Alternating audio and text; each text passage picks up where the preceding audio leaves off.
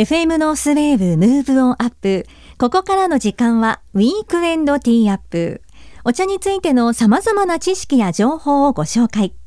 昭和8年創業の老舗日本茶専門店、玉水園の専務取締役で、日本茶インストラクターの玉木幸男さんに、お茶の種類や入れ方、お茶の効能や歴史について、さらには日本文化や食の話題と様々な日本茶の魅力をご紹介していただきます。今週も玉木さんよろしくお願いします。はい、よろしくお願いします。9月もね今日15日で中旬に入りまして、うんはいもうこの時期秋の果物も美味しい季節になってきましたよね。そうですねいろいろと今ありますけれども、うんぶどうもねやっぱり秋といえばブドウだよね。どんどん出てきますよね。もう最近はほらシャインマスカットから巨峰ねねルビーロマンとかお長野パープルもう最近はもう種のないブドウがすごい多いよね。増えてますよね。増えてる増えてる。で中には種ありっていうシールがね貼ってあったりとか、そうだよね。しますでもみんな種なし選ぶよねい。や私ね種あり派なんですよ。あそうなの？そう玉木さんはどっち。僕はもう種なしどころか、はい皮も食べれるのがいいなって。じゃあもうシャインマスカットとかあの高級なやつとかですよね。うんこれね、今あのその種ありなしっていうのがね、うん。こう分かれてますけど、種がないっていうのはこれ品種改良で種なしにしいてやいやいやいや。違う違う。品種改良で種なしの、えー苗を植えてると思ってる人も多いかもしれないけれども、はい。そうではありません。え違うんですね。種を消してるんですよ。え？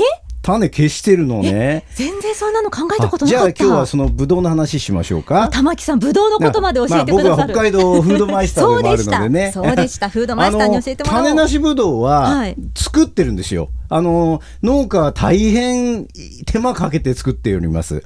あのねジベレリンっていう、はい。あの植物のはい。成長ホルモンを使って、ええ。えー種を消しています。植物の成長ホルモンを使ってうん。消せるん消ですすんです。か。。実はじゃあこのジベレリンっていうものについて説明するけども、はい。今からね100 150年も前に、ええ。えに日本人が発見したホルモンで、はい。実はあの稲の研究をしてた人が、ええ。あの稲の中でねひょろひょろっとこう突然変異で伸びるのがあるわけですよ。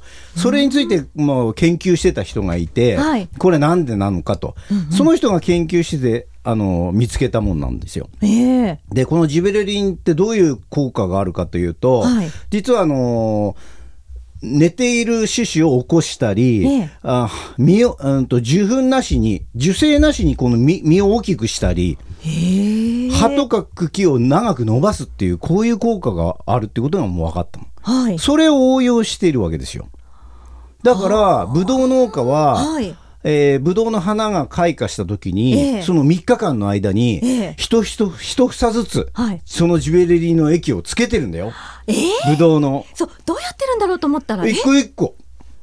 その液をうん、浸してんの。浸していくんですか？そうそうそう一個ずつ。手作業ですよ手ね。作業ですよ、もちろんれ。しかも、それが1回目。はいで、2回目っていうのがあって、ええそれから10日後にはいもう1回やるの。で、1回目のジベレリンをつけてる時に、はい種を消すっていう作業がある。で、2回目10日後にやってるのは、ええ実を大きくするっていうためにやってる、主にね。はでねあ、この時期すごくね、早くても遅くてもダメなのよ。あんまり早くやりすぎると、ええ。ー房が、ブドウの房が曲がったり、ええ。はい。まっすぐいかないんだよね。それはまたちょっとね見た目に問題があってで、遅くってもダメで、遅かったら、今度はその、種が消えなかったりするのね。あだからもう、ブドウ農家大変さ、この時期。ね。ええそんなご苦労があったそとは。うなの。しかもね、あの、成だんだんだんだん成長、うまく成長してっても、はい。今度はあまりにも伸びるから間引きしなくちゃならなくて、間引きもする、しなきゃなんないのよ。間引き？間引きっていうのは、この房、こう房が密集しちゃうとダメだから取ってったりするわけよ。だからもう、ブドウ農家は、本当に開花の時から出荷するまで、本当に大変ですよ、時期的には。ということは種なしブドウが流通し始めてから、そのブドウ農家さんの作業っていうのはで大変。かなり増えたともいううこだからとなんでね。ですも値段もすごくなってるじゃないですか、今。何千円じゃないですか、ブドウ。こう一房ブドウがね高級だなと思ってます。そう、それはその手間なんだよ。だ、だ、黙って伸びてんだったらあんな値段じゃないものだって。もう最初からこれは種なしの木ですとかってわけじゃないわけですね。完璧な形、フォーム整えてるじゃないですか。ね綺麗ですしねそうそうねこういうご苦労があるわけですよだからねこの種なしぶどうは実はだから日本人が、うん、一番最初に開発したってことなんだよ。えー、これもじゃあ海外でも種なしとかっていうのはどんどん広まってるんですね。うん、まあでも日本がやっぱり最先端だよね。で実はねこの種なしは偶然できたって言われてるのよ。これどういうことかっていうのどうやってこうなったんだろうってね、うん、思い。実はね、うん、昔皆さんち昔からあるあのデラウェアっていう、はい、茶ぶどうあるじゃないですか。小さい粒の茶ぶどう、ね、あれ種ないですからね、うん、あれが最初の種なしなんだけれどもあれは別に種なしにしようと思ってこのジベレリンをつ,、つけたわけじゃなくって、はい。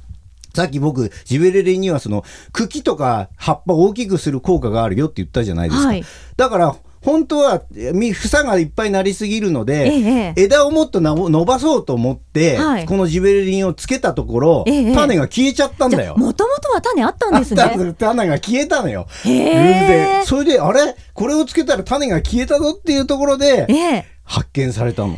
だからもう副産物なのこれは。本当奇跡的ななんていうかタイミングとねいろんなものが重なって分かったことなんですね。だから皆さん小さい時からあのデラウェアはねよく食べてたと思うんだよ。食べてたから種壇にあげたりお墓にあげたりもしてたじゃないですかね。ねよくそういうところでね。そうそうそうそっから始まってるんだよ。そうでしたか。じゃあ、あの、茶ぶどうから。そうなんだよ。ね、でもね、じゃあ、どんな品種でも、種消してった方が楽じゃんと思うでしょ。はい、ところがね、やっぱりワインだとかにするぶどうは、はい、種があった方が風味がいいんだって。だからワイン用のぶどうとかは絶対種なしじゃないんだって。そうなんですね。いや、ぶどう一つ取ったってね、ね。これだけの情報量があるわけですから。でも最近もはやぶどうの方がいちご人気を越すんじゃねえかって気気になってるぐらい。玉木さんとしてはそうですか。うん。いやいや玉木さんからはいろんな話題がもう次から次へと出てきます。そんな玉木さんがいらっしゃるお店玉水園住所は札幌市中央区の南一条東一丁目一番地営業時間は月曜から金曜が午前8時から午後6時まで土曜日は午前8時から午後4時まで定休日は日曜日祝日ですぜひお店にもお出かけください玉木さん、来週もまたよろしくお願いします。はい、よろしくお願いします。ぶどう、ね、高級品だったりするんですよね。玉木さんの話を聞くと、今まで以上に種なしぶどうを味わうときはありがたみが湧いてきそうですよね。あの、道内のものっていうのは本州産のブドウに比べると渋みが少なくて食べやすいのが特徴で老若男女問わず味わえるということなんですよね。X でもありがとうございます。カウンター嬢さんは、ブドウならデラウェア、茶ブドウが大好き。私もデラウェアが好きです。今年は種ありで食べて、あとシャインマスカットもね、えー、いただき物をね、この前食べました。で、丸さんは、ぶどうの話、一つ一つ駅に浸すと聞いて、えー、っと、声が漏れたと。ねですよね。まさかそんな手作業だったのっていうね、感じですよね、丸さん。品種改良かと思ってた。こりゃあ、ありがたくいただかなきゃいけないなという、そんなね、メッセージも X でいただいてます。明石家さんもまた一つ勉強になりました。ということでね。いやー、ほんと、ありがたいですね。農家さんには感謝感謝の収穫の秋という感じですよね。秋の果物も美味しく感謝をしていただければなと思います。ぜひ玉木さんのお店にもお出かけくださいね。ウィーケンドティーアップ来週もお楽しみに。